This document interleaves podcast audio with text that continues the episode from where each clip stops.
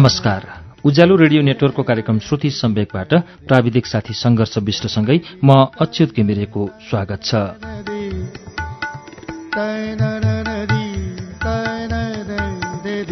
श्रुति सम्वेकको गएको श्रृङ्खलामा हामीले कथाकार वसन्त विवश आचार्यका कथा वाचन गरेका थियौं।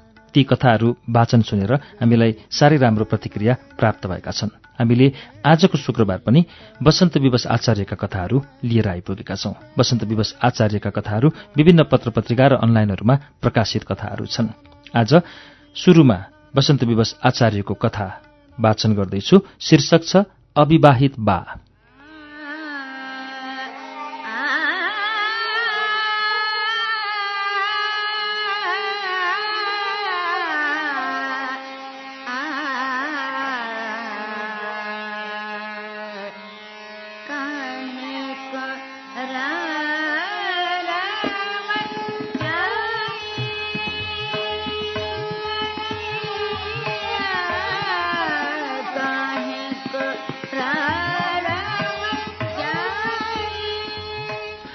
कानको जालीमा साढे चार रेक्टरको भुइँचालो जाने गरी एम्बुलेन्सको साइरन बिना अनुमति फुत्तभित्र पस्यो। काँचको हो गिलासमा आधा जीवन गुमाएको रुसलान भोड्का एकै सासले घुट्काएर ऊ बाहिर निस्कियो। संसारमा कतिपय कुरा हुन्छन् मान्छेले भोग्न त परेको कुरा सुन्न समेत चाहँदैन तर पनि भोगाई र सुनाईबाट ऊ अलग रहन सक्दैन। मृत्यु जस्तै संसारमा कसैले पनि सुन्न नचाहने तर सुन्नै पर्छ एम्बुलेन्सको आवाज। यही आवाजले उसको मुटुमा पनि आधा रेक्टर जतिको मात्रै भुइँचालो ल्यायो। त्यही भएर अहिलेसम्म ऊ बाँचेको छ। एम्बुलेन्सको साइरनले दुख्ने मनको कथा उसले कसैलाई पनि सुनाउन सकेको छैन।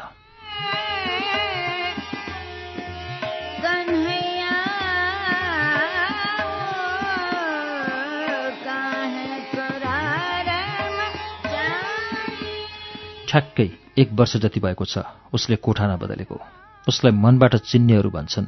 यसलाई आठौं आश्चर्य मान्दा पनि हुन्छ। घोराई बजारका अधिकांश गल्लीका रोचक रोचक कथाहरू। उसले भाडावाल बनेर निशुल्क सुन्न र देख्न पाएको छ। आजभोलि तिनै सुनेको र देखेको कथा लेखेर उसले रुसलानको प्याकको जोहो गर्ने गरेको छ। घरघरका कथाहरूले उसलाई कथाकार बनाएको छ।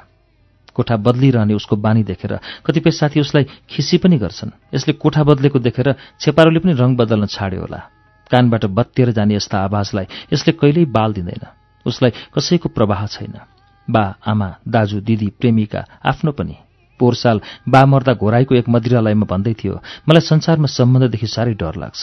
म सम्बन्धबाट सधैँ टाढा हुन चाहन्छु किनकि सम्बन्धले रहरहरू सबै खोसेर लैजान्छन्। उसले हल्का दर्शन पनि थपेको थियो। सम्बन्धहीनता नै सुखको कारण हो। लेखक कुमार नगरकोटीका किताबका अक्षरहरूभित्र जीवन रूपान्तरण गर्न उसलाई औधी मजा आउँछ। नगरकोटी दाङ आएको बेला भन्दै थियो अरूले तपाईँको रचना पढ्छन् होला तर मैले भोग्छु पनि।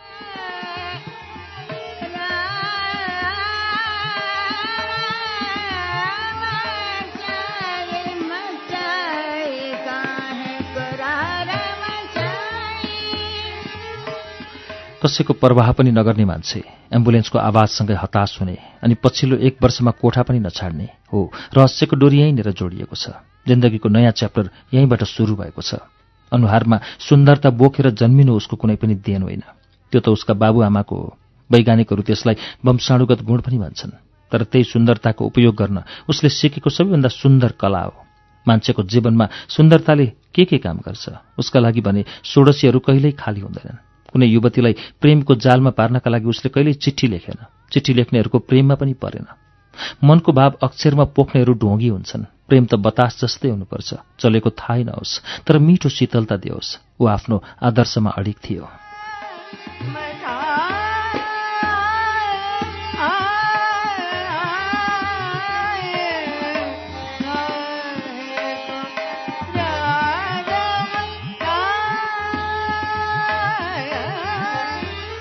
संसारमा सबैभन्दा शक्तिशाली प्रेम पत्र उसलाई मुस्कान जस्तो लाग्छ।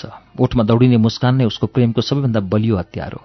यसलाई त केटीले आफै प्रपोज गर्छन् यार। केटाहरू थोक निल्ने गतिलो बाहना बनाउने गर्छन्। तर टाउकै फोरे पनि हुने के हो र? कसैको गहिरो प्रेममा डुबेर होला। अस्ति स्ट्याटस लेखेको थियो फेसबुकमा। तिमी जस्तै पछ्याउनेहरू धेरै भयो जीवनमा। आऊ प्रिय यो अनुहारमा एसिड छ्यापिदेऊ। म तिम्रो मात्रै हुन चाहन्छु। रक्सीको नसामा चुर चुर भएका बेला कोठाको साँचो हराएर बेहोसीमै ढोका दाउरा बाल्न लायक हुने गरी फोडेपछि उसको भरतपुरको घरबेटीसँग अन्तिम पटक सम्बन्ध विच्छेद भएको हो। क्षतिपूर्ति र घरबाट एकैपटक तिर्नुपर्दा आफ्नो पाँचौं प्रेमिकाले दिएको एप्पल मोबाइल कलर्सको रेटमा बेचेको थियो। सायद नर्क घरबेटीहरूकै लागि बनेको हो। मदिराको मधोसमा ऊ यस्तै कुतर्क गर्थ्यो। कोठा भाडामा पैसा तिरेपछि जे पनि गर्न पाउनुपर्छ भन्ने मानसिकता उसले कहिल्यै पनि छाडेन। बरु एक हप्तामै कोठा छाड्यो। कोठा सार्दा सार्दा हैरान बनेपछि पहिलोपटक दिमागको बत्ती उज्यालो पारेर उसले आफ्नो लागि पाँच बुधे आचार संहिता बनायो। कोठामा मात्रै रक्सी खाने। लोकल रक्सी खाएको बेला टोयलेटमा पिसाब नफेर्ने। शुद्ध प्लस खाएर थोक्ने छुट्टै भाँडो बनाउने। कुनै पनि साथीलाई कोठामा नल्याउने। केटीहरूलाई कोठा नदेखाउने। आचार संहिता हप्ता दिनपछि उल्लङ्घन हुनै आँटेको थियो तर अचानक त्योभन्दा बढी टिकाउनका लागि उसलाई अदृश्य शक्ति प्राप्त भयो।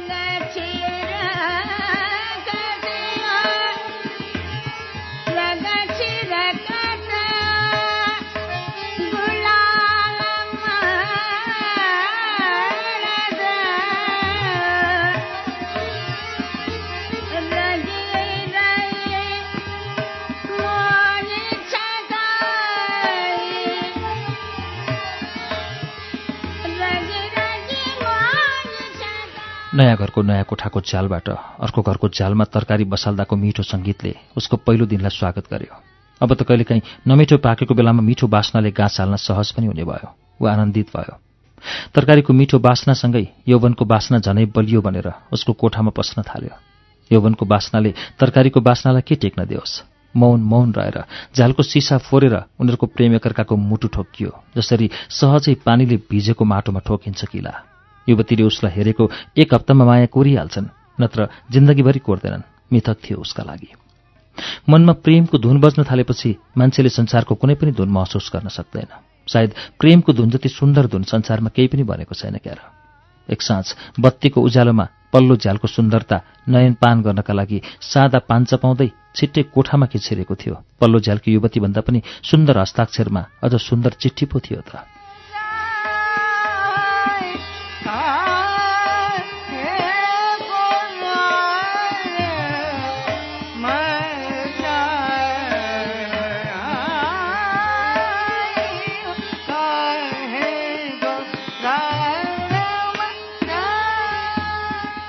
प्रिय नचिनेरै मनमा पसेको मान्छे धेरै धेरै माया। तपाईँले झ्यालबाट मलाई निहाल्न थालेदेखि म तपाईँको मायामा हायल कायल भएकी छु। संसारमा पहिलो प्रेम गर्ने अधिकार मेरो सिन्दुरले छेकेको छ। तथापि म तपाईँलाई प्रेम गर्न थालेकी छु। कानून संस्कार र सामाजिक रूपले म अरू कसैकी भए पनि मानसिक र शारीरिक रूपले तपाईँकै लागि जन्मिएको मेरो मनमा आभास परेको छ। संसारमा कुनै काम मान्छेले सोचेभन्दा ढिलो हुन्छ। त्यसका लागि धैर्य गर्नुपर्छ भन्छन्। मैले धैर्य गर्न सकिनँ। र तपाईँको हातबाट रातो सिन्दुर मेरो सिउँदोमा भर्न सकिनँ। तथापि तपाईँका लागि मेरो जिन्दगी र यौवनको ढोका खुल्लै पारेकी छु। तपाईँले झ्याल खुलै पारेको मौकालाई सदुपयोग गरेर यो चिठी पठाएकी छु। नराम्रो लागि झ्याल र पर्दा दुवै बन्द गर्नुहोला। म मनले मात्रै तपाईँलाई हेरेर चित्त बुझाउला। तपाईँलाई चाहने सम्झना।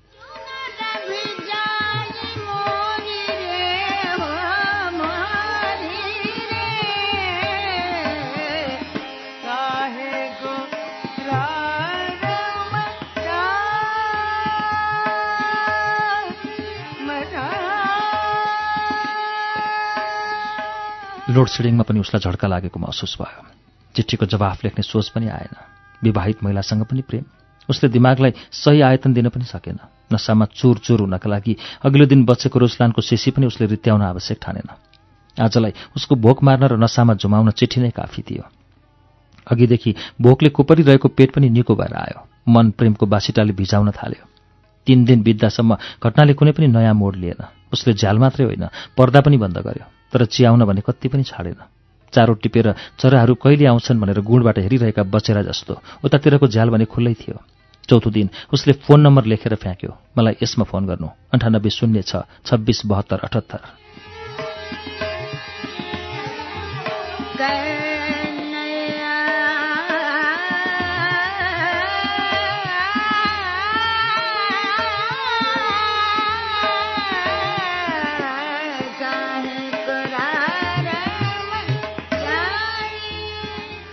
तीन दिने मौनताको अन्त्य भएर आधा घण्टापछि प्रेमको सुरुवात भयो। अन्तत दुवैतिर सल्किएको प्रेमको आगोले दुवैलाई न्यानो दियो। मनमा पनि दियो तनमा पनि दियो। रित्तो क्षणमा मोबाइलबाट एकअर्काको आवाजलाई अँगालो हालेर सुत्ने आदत बस्दै गयो। ब्याचलर पढ्नका लागि सहर बसेकी सम्झनाका दिनहरू पूर्णतः खाली नै थिए।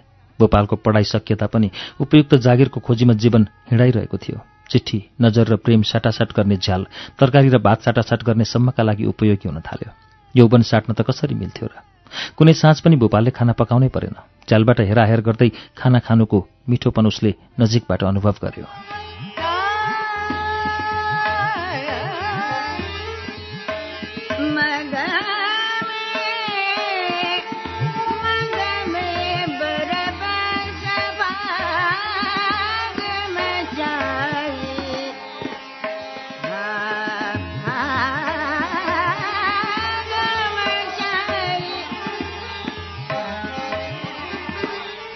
प्रेम साटासाटसम्म मात्र नरहेर झ्यालको प्रेमको परिधि यौवन साटासाटसम्म विस्तार भयो। दुई मन एक भए जस्तै उनीहरूका दुई शरीर पनि एक भए। दिउँसोको समय खाली हुने र उनीहरू दुवै बेरोजगार। के चाहियो? प्रेमका सारा परिभाषाहरू जितेर प्रेम गर्न थाले एकअर्कालाई। प्रेममा यौवनको मिठो बास्ना मगमगाउन थाल्यो। संसारमा सबैभन्दा सुन्दर बास्ना यौवनको हुन्छ क्यार उनीहरूले फूलको बास्ना बोले प्रेमको आयतन बोले आफैलाई बोले सिन्दुरको रेखा बोले समाजको लुकेर हेर्ने आँखा पनि बोले। प्रेमको संसारमा कावा खाँदै गर्दा समयले एक अर्काको पर्याय बनाइसकेछ। सिउँदोको सिन्दुर अरूको नामको भए पनि जीवन र यौवन भने उनीहरूले एकअर्काका लागि साँचेका थिए। एक बिहान सूर्य उस्तै गरी उदायो बतास उही शीतलता दिएर दौडियो अनि समय उही गति लिएर घर्सियो तर प्रेमको नदी ठिक उल्टो बग्यो।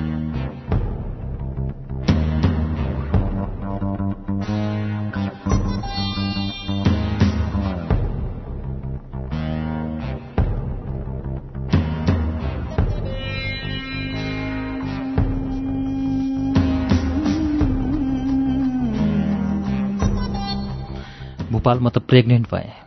सम्झनाको आवाज उसको कान पुरै भाँसिने गरी बाह्र रेक्टरको भुइँचालो जसरी बस्यो। अब के गर्ने फालौँ न है। भएकै बीचमा उसले चलनचल्तीको निकास निकाल्यो। हुँदैन म यसलाई हुर्काउँछु। तर कुन परिचय दिएर? भोपालको अनुहारमा भएको छाया झन् जवान हुँदै आयो। जीवनमा कति बेला कुन परिवेशले मान्छेलाई थिचेर लैजान्छ यही रहस्यमा त छ संसार। भोपालले जीवनमा सुन्दर हुनुको कुरूपता पहिलोपटक महसुस गर्यो।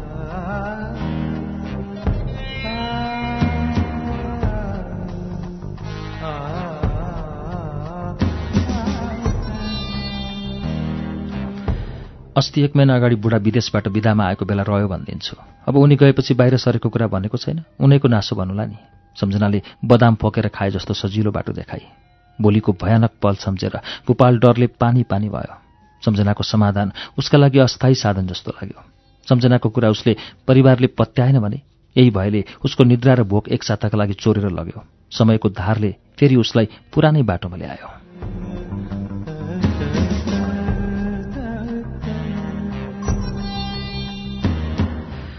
सम्झनाको पेट बढ्दै गएको एक दिन उसले बेसरी सुमसुमायो। आफ्नो रगतको माया लाग्दो रहेछ। सम्झना तिम्रो पेट जति बढ्दैछ उति आनन्द आएको छ मलाई। यो समाजले थाहा नपाए पनि म विवाहित नभए पनि बाबु भन्दैछु सम्झनाले बेलुन चाहिँ फुलेको पेटमा टाउको अड्याएको भोपाललाई सजग बनाउँदै भन्थे। समाजका लागि सबै कुरा बिर्सनुहोस्। यस्तो भावनात्मक कुरा गरेर मलाई भावनामा बग्ने नबनाउनुहोस्। फेरि जीवन जाकिएला नि। के? मैले मेरो रगतलाई मेरो भन्न पाउँदिनँ? भोपालले आँखामा आँसु ल्याउन ल्याउन ल्याउन आँट्यो। मनले आफ्नो भने भइगयो नि सम्झनाले सहजै टारिदिए। समय करक्क कर्किँदै थियो। सम्झना आमा भन्दै थिए तर भोपाल बाबु बन्दै थिएन।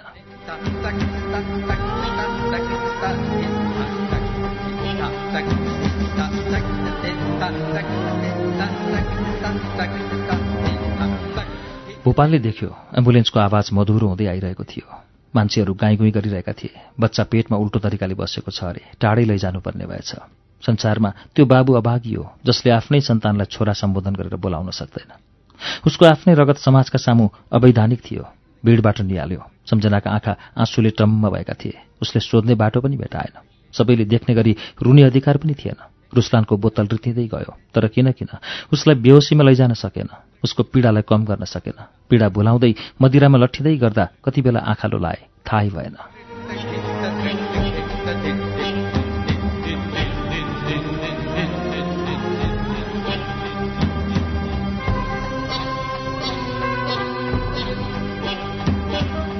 सधैँ मोबाइलको अलार्मले उठाउने उसलाई आज पनि म्यासेजको टोनले उठायो। आँखा खोल्ना साथ जुन उत्सुकता थियो उसको आँखामा त्यही उत्सुकता सम्बोधन गर्ने म्यासेज थियो बधाई छ बाबु भनेकोमा। मेरो छोरा जन्मियो।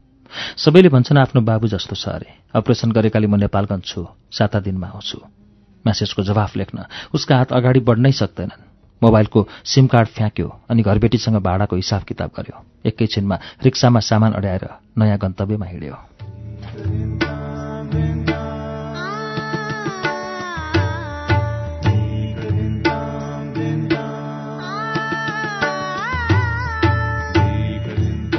श्रुति सम्वेकमा अहिले हामीले सुनेको कथा कथाकार वसन्त विवश आचार्यको कथा कथाको शीर्षक अविवाहित बा। वसन्त विवश आचार्यको अर्को कथा लिएर केही बेरमा आउनेछौ। उज्यालो सुन्दै गर्नुहोला।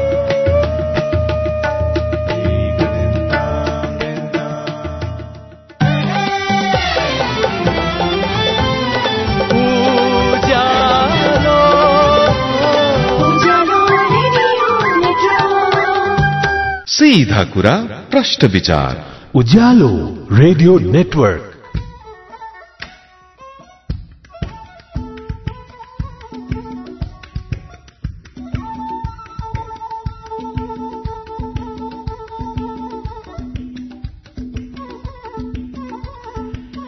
कार्यक्रम श्रुति सम्वेकमा तपाईँलाई फेरि स्वागत छ। श्रुति सम्वेक तपाईँ अहिले उज्यालो रेडियो नेटवर्क काठमाडौँमा नब्बे मेगाहरूसँगै देशभरिका विभिन्न रेडियो स्टेशनबाट एकैसाथ सुनिरहनु भएको छ। मोबाइलमा उज्यालोको एप्लिकेशन र उज्यालो अनलाइन डट कमबाट पनि यो कार्यक्रम तपाईँ संसारभर सुन्न सक्नुहुन्छ। श्रुति सम्वेकमा आज हामी कथाकार वसन्त विवश आचार्यका कथाहरू सुनिरहेका छौं। योभन्दा अघि हामीले अविवाहित बा शीर्षकको कथा सुन्यौं। अबको चरणमा श्रुति सम्वेगमा कथाकार वसन्त विवश आचार्यको प्रस्तुत छ कथा नअटाएको म।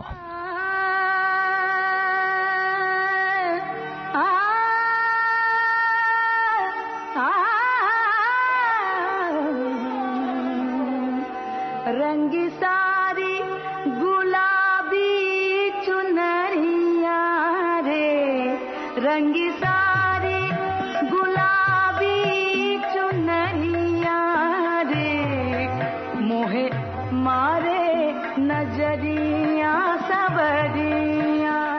ठिक सामुन्य अगाडि टेबलमा बसेर चियाको गिलासमा लिपस्टिकको रङ पोतिरहेकी युवतीतिर आँखा सन्काउँदै नवीनले नमिठो गरी चिमेट्यो। देख साले मेरो बुढिया ऊ खुसीले उत्तेजनाका शिखरमा थियो। थाहै पाएन होला मलाई काउकुती लगायो या चिमेटो भनेर जनक्क रिस उठेर आयो। उस्तै गरी बस्यो पनि। त्योभन्दा झन् उसको बुढियाको अनुहारलाई आँखाले छोएपछि बिना चोट मनमा एकाएक घाउ लाग्यो। तनमा भन्दा बढी चोट मनमा लाग्यो। तनको चोट देख्यो माफी माग्यो। मनको चोट कसले ख्याल गरोस्? दुखी रह्यो।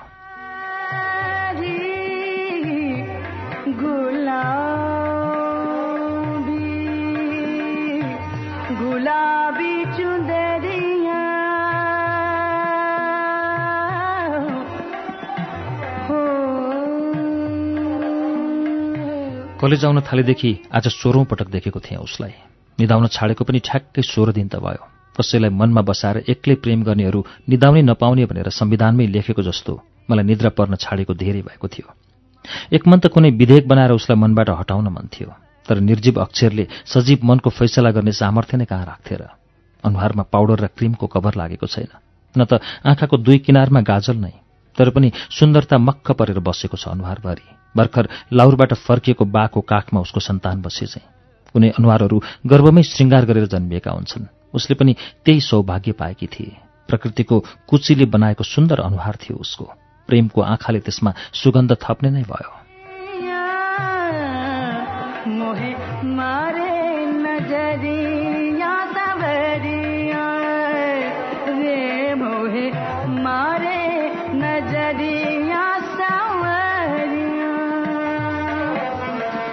सुरु सुरुमा कलेजको बासना नै अलग्गै लाग्ने।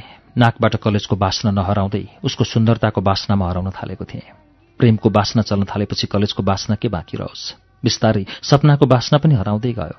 नवीनले भर्खरै मनको सङ्घार टेकेकी केटीका बारेमा के के हो के के बोलेपछि मन जिरे खुर्सानी चपाए जस्तै भयो। घर रोल्पा भए पनि बाबु लाउरे भएकाले नवीनेको प्रारम्भिक शिक्षा इन्डियामा भएको थियो। उसको टोनमा पनि त्यसको छनक आउँथ्यो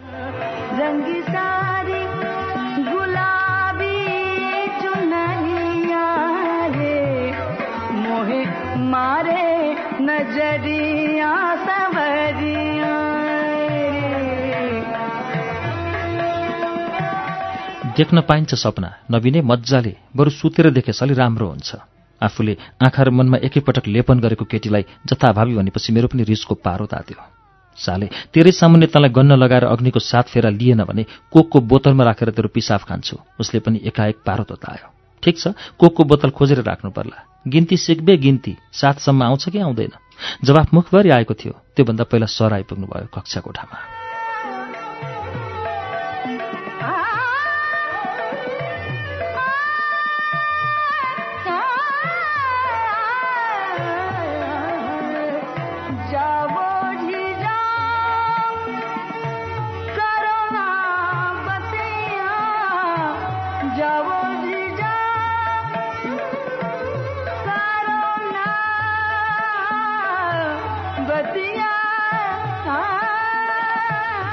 हामी शिक्षा संकायमा अध्ययन गर्थ्यौं।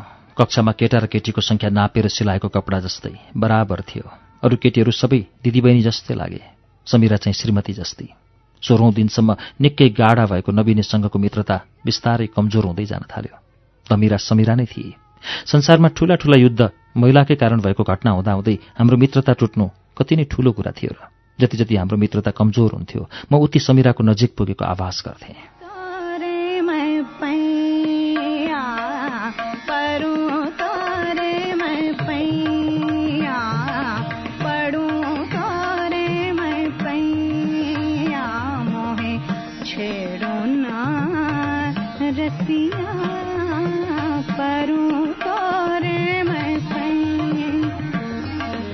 कक्षामा पहिलो पटक छिटो आएको थिए। संयोगले समीरा पनि पहिले नै आएकी रहेछ खुसीले मन आधा रेक्टर हल्लियो भयलाई भगाएर ओठ खोले। कति छिटै आउनुभएको? किन तपाईँलाई सोधेर आउनुपर्ने? थानकोटको उकालोभन्दा पनि ठाडो जवाफ फर्काई। अनुहार फूल जस्तो भए पनि जवाफ त काँडाभन्दा पनि बिज्ने दिनुहुँदो रहेछ। त्यसो भए अनुहारै हेरेर चित्त बुझाउनुहोस् न। किन बोल्नु पर्यो तपाईँलाई मसँग? मनले मानेन त्यसैले। अनि के मैले तपाईँको मन मनाउने ठेक्का लिएकी छु? मागेपछि दिने विचार छ। अनुहार हेरेर पत्याए। यसले ओठको मोडलिङ गरी जवाफ ढुङ्गाभन्दा पनि कडा थियो। पहिलोपटक यति कडा जवाफको सामना गरेको थिएँ मैले। विद्यार्थी आउने क्रम जारी भयो। मलाई सवाल जवाफबाट भाग्न पनि सजिलो भयो।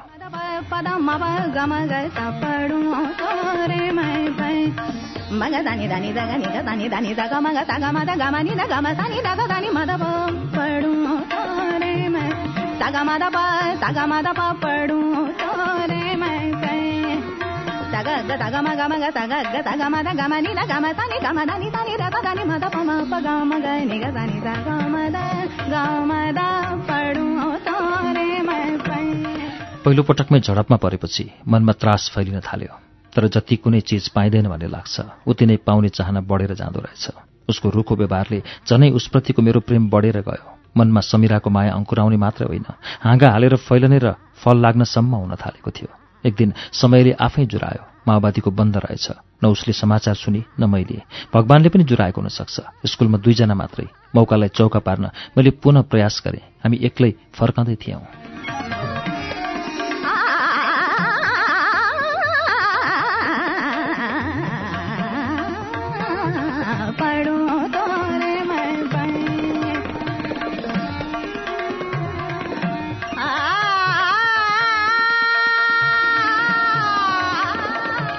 मैले सोधेँ तिमीलाई प्रेम के जस्तो लाग्छ समीरा?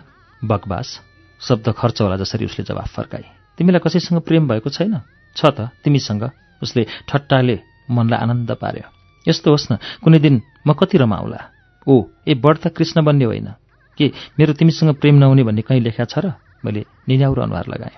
के मेरो तिमीसँग प्रेम हुनैपर्छ भनेर लेखा छ त? उसले पनि प्रति प्रश्न गरी। लेखेको कुरा मेट्दा पो दाग लाग्छ समीरा। नयाँ लेख्न त सकिन्छ नि। म दुई रुपियाँको पेन्सिलले मनमा प्रेम लेख्ने मान्छे होइन। जीवनमै पहिलोपटक यति कडा मान्छेसँग मलाई किन जुझ्नु परेको? यो मनले पनि कस्ता कस्ता मान्छेलाई भित्र हुल्छ भनेको। यति धेरै केटी हुँदा हुँदै पनि किन मनले यसलाई नै रोजेको? मनसँग गुनासो पोख्न मन लाग्यो। मनले आफ्नै कुरा कसरी सुनोस्? कति बेला हामी छुट्टियौँ ख्यालै भएन। भेटिनुमा पनि के मजा थियो र?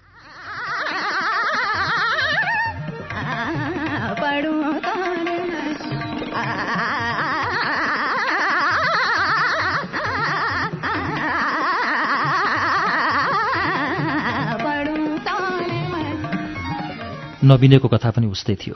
प्रेमले आकुल व्याकुल भएको थियो। मौका पर्नासाथ कर्के नजर लगाइहाल्थ्यो। समीरा बाल दिँदैनथे मैले कहिलेकाहीँ छड्के आन्थेँ। बाल नहुने केटालाई केटीले बाल दिँदैन नबिने ऊ अनुहारबाट मात्रै रिसाउँथ्यो मा कसम आज समिराले लाइन दिए यार अब चिठी लेखिन्छ। कहिलेकाहीँ नबिनी बौलाउँथ्यो। चिठी लेख्यो या लेखेन तर दिएको भने कहिले थाहा भएन। मलाई थाहा नपाउनमै आनन्द थियो।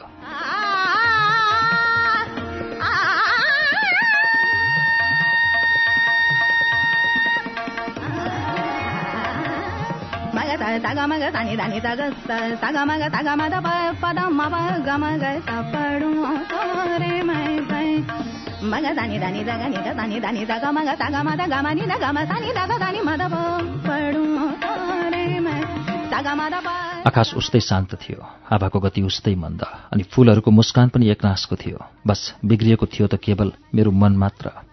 मनको भित्री तहसम्म पुगेर समीराले मेरो जीवन नै एकहोरो बनाएकी थिए कहिले दौडेर भातको घाँसमा। कहिले किताबका पाना र कोठाका भित्ता भित्तामा अनि रातभरि आँखामा आउँथे। कहिलेकाहीँ बाटोमा हिँड्दा पनि आउँथे। ठेस लागेर खुट्टाको औँला रक्ताम्बे भएपछि होस खुल्थ्यो। म त बाटोमा पो रहेछु। फोक्सोले अक्सिजन उत्पादन गरिरहेको छ। या समिराको प्रेम मैले पत्तै लगाउन सकेको थिइनँ प्रेमभन्दा पनि प्रिय लाग्न थालेको थियो समिरा मलाई।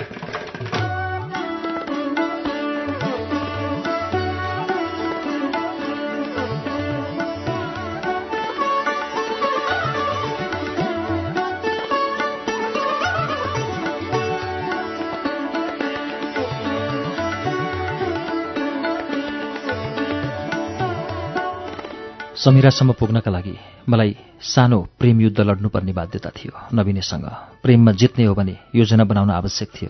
लम्साल सरले पढाए जस्तै पाठ योजना बनाउनुभन्दा कैयौँ गुणा जटिल थियो प्रेम योजना बनाउन। तर प्रेम र खुसीको सवाल थियो। मैले सजिलै बनाएँ। नवीने कम्प्युटरले टाइप गरेका जस्ता अक्षर लेख्थ्यो।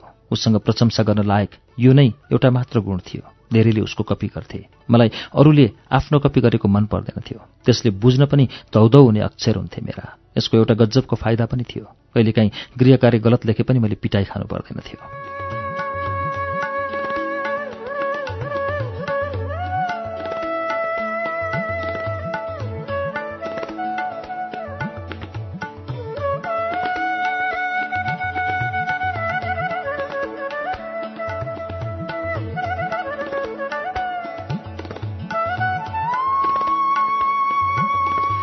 नबिनेका अक्षर कपी गर्नु मेरा लागि आकाशको तारालाई ढुङ्गाले हानेर खसाल्नु जत्तिकै गाह्रो काम थियो। अरू प्रयोजन भए चुप भइदिन्थे। समिरा प्रेम अनि जिन्दगीको सवाल थियो। कम्प्रोमाइज गर्दा मनले मान्ने कुरै भएन। जेनतेन साता दिन अभ्यास गरेपछि दुईटा शब्द दुरुस्तै उतारे। मन ढुक्क भयो। स्कुल बिदापछि पनि घर गइन। समिराका विषयमा विमति भएपछि नवीनले पनि पर्खन छाडेको थियो। विद्यालयबाट सबै निख्रिएपछि कक्षामा गए। बिहान म्याथ सरले फालेको चकको टुक्रो सम्हालेर राखेको थिएँ। नवीनेको अक्षर कपी गरेर ब्ल्याकबोर्डमा लेखेँ बसन्त प्लस समिरा।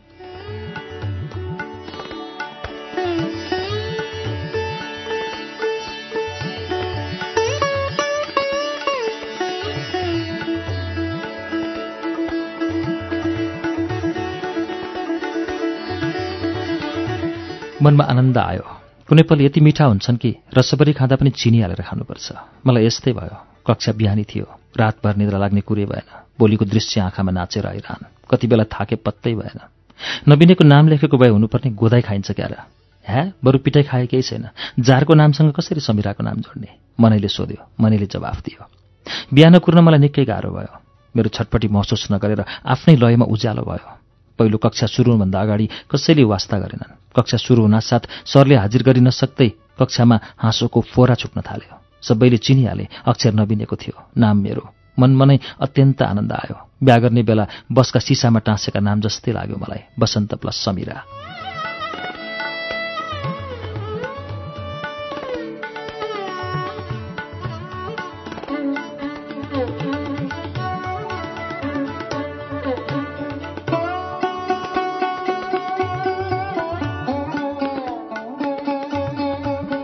विद्यार्थीका आँखा ब्ल्याकबोर्डमा परेर हाँस्न थालेपछि सरले चस्माबाट आँखा फ्वात्त ब्ल्याकबोर्डमा फाल्नुभयो अनि तिनै आँखा फेरि मतिर ठोक्किए। उठ उठ के लेखे यस्तो? बिरालो बन्न पनि नसुहाउने सर एकाएक बाघ बन्नुभयो। थाहा छैन सर मलाई मैले लेख्या होइन मेरा अक्षर नै यस्ता छैनन्? कसका छन् त? मलाई जवाफभन्दा पनि समिराको अनुभूति हेर्ने मन थियो।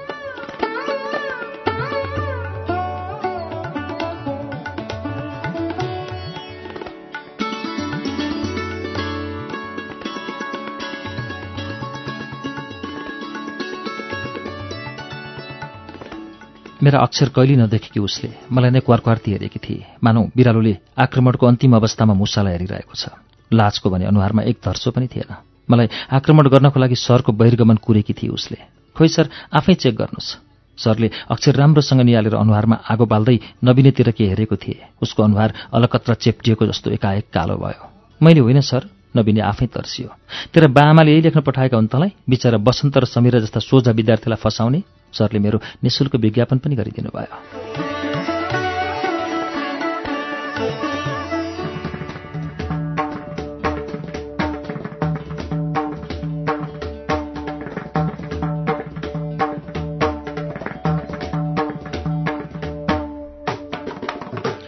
जाडोयाममा पनि नबिने पसिनाले भिज्न थाल्यो। तोरीको फूल देखाउने सरका हातले उसका गाला स्पर्श गरे। उसलाई अफिसमा लगियो। हेड सरले फेरि केही अपुग महसुस गरेर थप गरिदिनु भयो मलाई आँखा फुत्काएर हेरेकी समीरा पनि नबिनेलाई तथानाम भन्न थाली।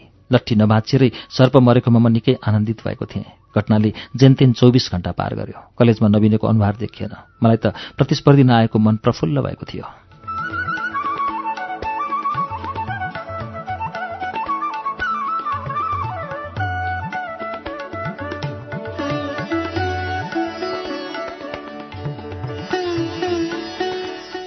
फेरि मौकालाई चौकामा बदलेर कुराको मेलो खोले। समीरा त्यो पाजी नबिनेले के के लेखेछ मसँग नरिसाउ है अनुहारमा जुनको एक टुक्रा खसाएर समीराले भने म तिमीसँग कहिले खुसी थिएँ र रिसाउने? जोसँग खुसी भइँदैन त्योसँग रिसाउने कुरै छैन।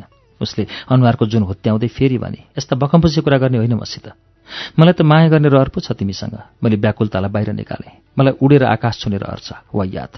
जति म फूल बन्दै जान्थेँ समीरा उति नै काँडा बन्दै जान्थे। उसको बोली सुन्दा लाग्थ्यो समीरा फूलले बेरेर राखेकी काँडा हो कपासले बेरेर राखेकी ढुङ्गा हो।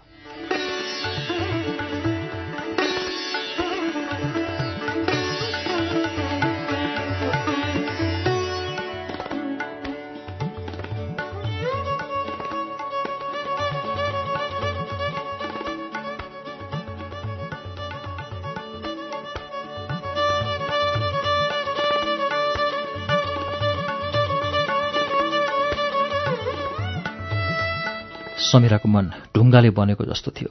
सबै कुरा सहजै उडाइदिने। मैले निकै पापड बेलेँ। सबै अर्थहीन भयो। दुई वर्ष सकिँदासम्म पनि मैले उसको मन पगाल्न सकिनँ। विद्यालयमा विदाई कार्यक्रम थियो। पहिलोपटक उसको आँखामा आँसु थियो। मेरा आँखा त बानी जो परेका थिए। म सम्हालिएँ। दुई वर्षसम्म पाउन नसकेको प्रेमका कुरा समेटेर कविता सुनाएँ। सायद ऊ सम्हालिन सकिन। आँसु रुमालमा पनि नअटाएपछि ऊ बाहिर गई। मन थाम्न मलाई पनि गाह्रो भयो। सधैँ ढुङ्गा बन्ने उसको मन किन रसायो? मैले प्रश्न सोध्ने आँट धेरै पहिलेदेखि मारिसकेको थिएँ। उसले पछाडि नफर्केरै कलेजको गेट पार गरी मैले पछ्याउने हिम्मत गरिनँ। मलाई अधिकार पनि थिएन। सँगै पढेका साथीहरू भन्छन् उसको मुसलमानसँग बिहे भएको छ अरे दाङतिरै बुर्का लगाउँदै रहेछ। म बजारका हरेक बुर्काभित्र उसको अनुहार खोजेर एकैपटक सोध्न चाहन्छु। समीरा किन तिमी मेरो कविता सुनेर रोएको? चाहे जतिसुकै कडा जवाफ आओस् अर्को प्रश्न पनि गर्नेछु। समीरा किन अटाएन म तिम्रो मुटुमा?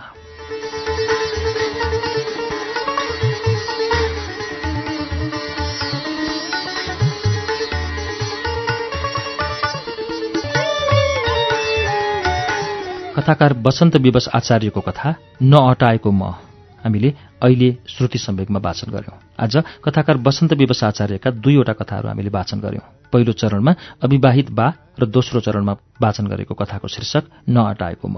श्रुति सम्वेकमा कथाकार वसन्त विवश आचार्यका कथाहरूको वाचन तपाईँलाई कस्तो लाग्यो हामीलाई प्रतिक्रिया दिनुहोला। हाम्रो ठेगाना SHRUTI Shruti at UNN dot com dot NP रहेको छ।